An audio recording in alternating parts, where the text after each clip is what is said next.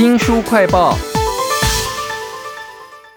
俄罗斯入侵乌克兰啊，用飞弹狂轰，短兵相接，甚至占领了核电厂啊，全世界都看得胆战心惊。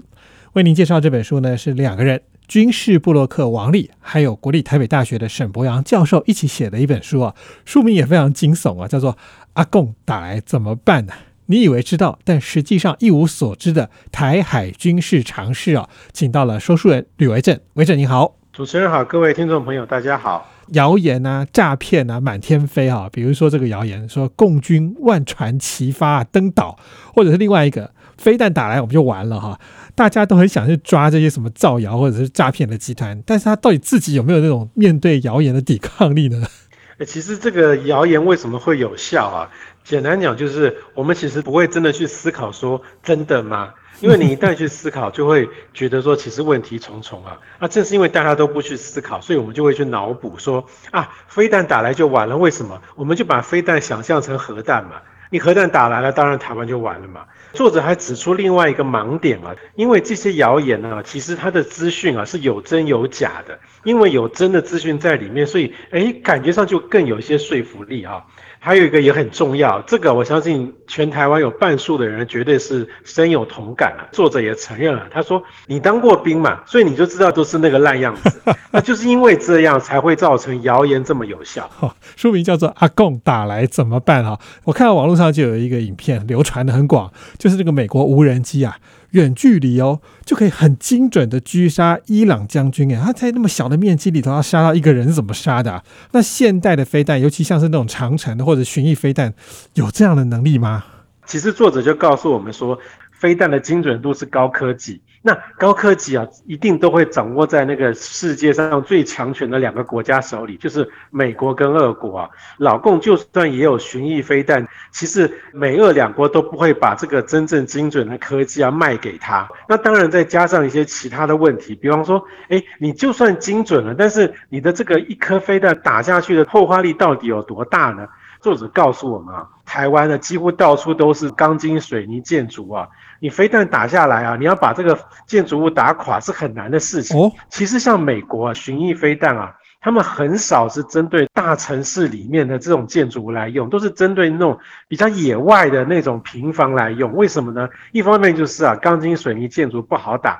二方面啊，这个城市啊，建筑物高高低低实在太多啊。巡弋飞弹就算会转弯呐，也没那么厉害，像车子一样随随便便就左转右转了。所以说，有的时候还是会出锤的。书名叫做《阿贡打来怎么办》哈，接下来这个也是很恐怖的，就是上万艘的船呢一起登陆台湾沿海的沙滩。讲到上万，我觉得这个用词应该是太夸大了吧？实际上有没有真的这么耗时耗力？那这个谣言有没有什么比较不切实际的地方呢？其实啊，刚刚周翔你就讲到一个重点啊，这个上万艘船，而且还要一起出发登陆台湾啊，这个一起啊，其实就是一个很有趣的一个可以破解谣言的点。为什么呢？因为基本上这个真的有到上万艘的话，这绝对不是军舰了，一定包含民间船只啊、渔船等等。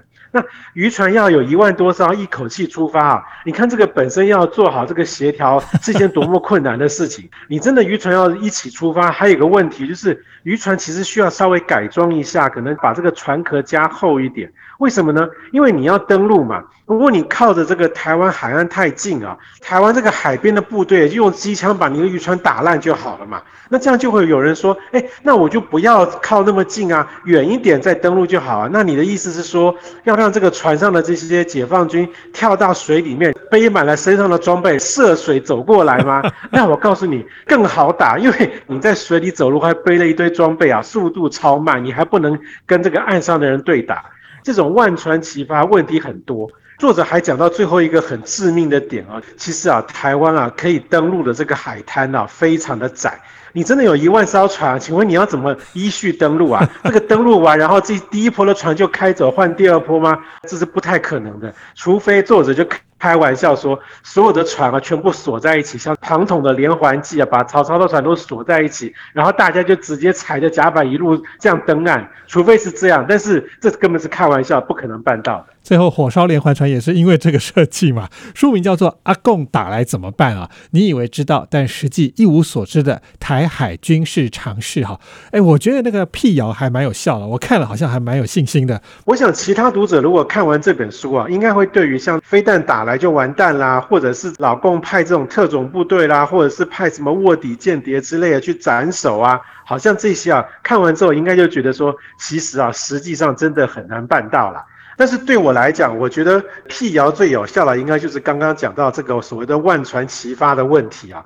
作者他虽然说他是军武的专家啊，但是实际上他其实是用一个所谓的物理法则来看待这些事情。就好比说，我们军队上船啊，一定都是背着自己的装备，然后呢走那个斜坡，一个一个顺序的上船嘛。不可能像这个作者开玩笑说，如果你玩过电玩游戏啊，你可能用滑鼠框一堆兵啊，把这些兵指到这个船上面，就瞬间砰一声就全部都上船了。没有这回事，现实生活中大家都是依序上船。像这种所谓的物理法则啊。就会让很多谣言不攻自破，就是因为谣言就是像电玩那个样子，让你去想象那个样子的一个情况，所以才会成真嘛。那如果说人都是要慢慢走路，一个个上船的话，花时间花那么多，台湾不可能不知道，一定会有所防备。阿贡打来怎么办呢？有一部分的谣言是因为我们看过类似的真实事件，例如说美国九一一恐怖攻击，真的有歹徒是挟持客机去撞世贸大楼的，这就对应到有个谣言，就是他们用民航机来夺取我们的机场，是真的有可能的吗？作者就也破解这个谣言啊，台北的松山机场为例哈，假如说飞来一架民航机啊，里面都塞满了解放军啊，那我们知道说，呃，这个客机啊，大概一次最多大概三百到四百人了哈，那这样子其实也不过就是三到四个连的兵力啊，就算它能够完全降落，机门打开，然后所有的解放军全部都冲出来，在机场发生大战，那请问一下大家想一下，那接下来他该怎么办？他要继续往总统府进发吗？如果你机场都出了这么大的事情，以台湾这种资讯发达，然后人人皆有手机可以直播的情况，你觉得台湾的政军高层是完全不知道吗？不可能嘛！你就算这三四百人啊，真的成功的抢占了松山机场。那接下来还有吗？那就没有了嘛，因为你不可能再飞第二台民航机来啊，因为到那时候台湾的空防早就把民航机打烂了，所以说这三四百人啊没有后援，大概最后也是死定了。书名叫做《阿贡打来怎么办》哈，其实我觉得这两位作者，一个是布洛克嘛，那一个是教授啊，他们打键盘的时间可能比他们实际到那个战场上去观察的要来的长吧。他们破解的每个谣言啊，都让你觉得非常可信吗？有没有让你也想吐槽的地方呢？我觉得这个飞弹打来怎么办啊？这件事情，呃，可能还是会有一些这个漏洞存在啊。怎么说呢？因为他们军武专家一定大概都知道说，诶，老共大概有多少飞弹可以打过来，台湾有多少个目标可以选择。比方说像这个呃政府机关啊，或者军事重地啊、雷达站啊、啊机场啊这些，他们算起来总共有六十七个。那他就把这个可以打的飞弹啊，平均分配给这六十七个单位，大概一个单位只能分。到六到七个飞弹，但是他也说了，因为飞弹没那么准，啊，力量没不见得那么大，所以不见得会成功。可是我就在想一个问题啊，这六十七个单位真的都要打吗？比方说，发电厂应该不用花这么多飞弹去打吧？你看啊，一九九九年台湾因为有一个高压电塔倒了，结果全台湾到处大停电。然后最近几年啊，也有这种电厂跳电，结果全台到处停电这样的问题出现啊。我觉得有的时候这个所谓飞弹打来台湾，也许它真的只要挑几个重要的地方打。或许这个伤害啊，可能会比他们在理论上想象的要多呢。讲到这个阿贡打来怎么办，我就会想到俄罗斯跟乌克兰战争，其实初期就出现了很多假新闻，甚至是大内宣。你觉得这本书的两位作者是属于天平的哪一端呢？我觉得他们就是天平的另外一端。怎么说呢？看完整本书啊，会很明显的感受到这两位专家简直是气坏了。就是因为这些谣言讲成这样，人民都觉得这个老共无敌嘛，他们就觉得老共很逊；或者是人民就觉得说国军很逊，他们就觉得说呃国军很厉害。就是因为大家都不懂这些事情，所以才会有这种盲目脑补的状况。那我就觉得他们应该多出几本书啦，因为这本书啊，其实是我觉得还不错的入门书哦，会让我们真的可以了解到很多军事上面战争武器的一些实际上的状况。往后遇到这类的谣言或问题的时候，我们可以思考说，到底那些讯息是对不对的，就不会再那么盲目了。大家可以从这本《阿贡打来怎么办》了，好好的学习一番了。